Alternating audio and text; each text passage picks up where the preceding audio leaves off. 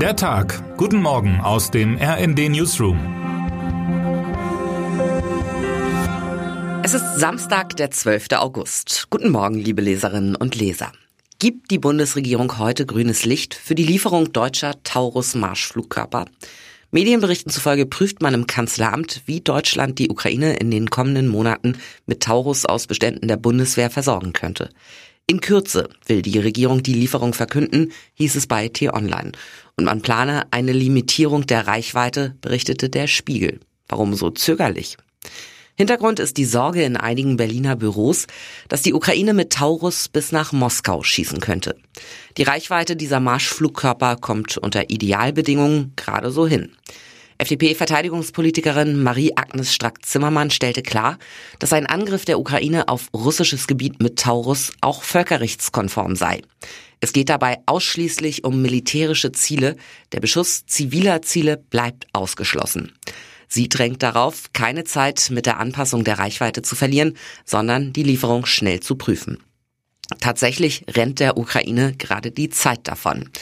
Die Storm Shadow Raketen mit 250 Kilometern Reichweite werden bei dem derzeitigen Verbrauch ab Oktober knapp und die Ukraine ist dringend auf Nachschub angewiesen.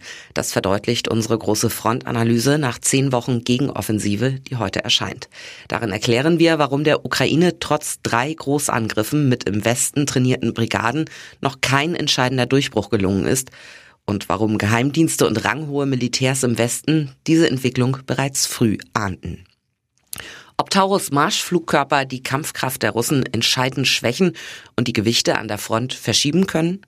Nichts ist sicher in diesem Krieg, aber wenn es diese Möglichkeit gibt, sollten auch diese Waffen geliefert werden, schreibt meine Kollegin Daniela Fates aus unserem RD Hauptstadtbüro in ihrem Kommentar. Und vielleicht ringt sich die Bundesregierung ja heute durch und verkündet die Lieferung der Marschflugkörper.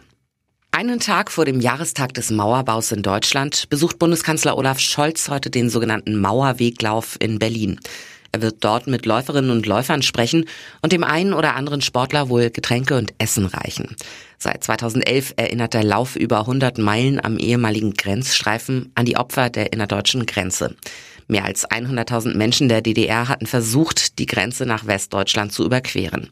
Weit über 100 waren an der Mauer oder an anderen Grenzabschnitten ums Leben gekommen.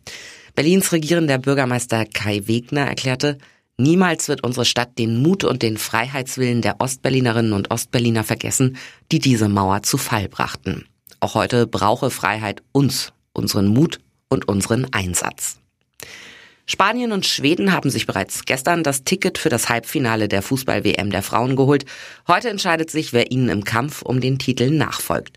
Um 9 Uhr treffen Gastgeber Australien und Frankreich aufeinander, um 12.30 Uhr dann England und Kolumbien. Die Briten müssen bei der Partie allerdings auf Shootingstar Laura James verzichten. Nach ihrer roten Karte im Achtelfinale gegen Nigeria wurde sie von der FIFA gesperrt. Sollte England aber im Finale stehen, dürfte auch die 21-Jährige wieder auf dem Platz stehen. Heute Abend kämpft Meister FC Bayern München gegen DFB-Pokalsieger RB Leipzig um den deutschen Supercup. Anpfiff ist um 20.45 Uhr. Und für die Clubs durchaus lukrativ. Der Gewinner erhält eine Prämie von 3,5 Millionen Euro. Unser Sportbuzzer gibt einen Überblick, was Sie sonst noch über den Wettbewerb wissen sollten. Termine des Tages.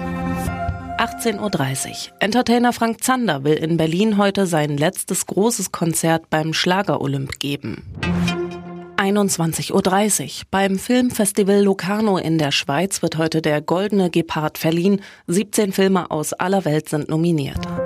Wer heute wichtig wird. In Berlin gehen heute Unterstützer der Cannabis-Legalisierung auf die Straße. Die sogenannte Hanfparade ist nach Angaben der Veranstalter die größte und traditionsreichste Demonstration für die Freigabe von Haschisch und Marihuana in Deutschland. Seit fast 30 Jahren gibt es die jährliche Demonstration bereits. Nun steht ein entsprechendes Gesetz kurz vor der Verabschiedung. Und damit wünschen wir Ihnen einen schönen Start in den Samstag.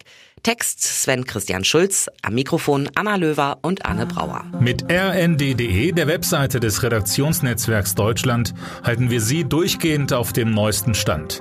Alle Artikel aus diesem Newsletter finden Sie immer auf rnd.de slash der Tag.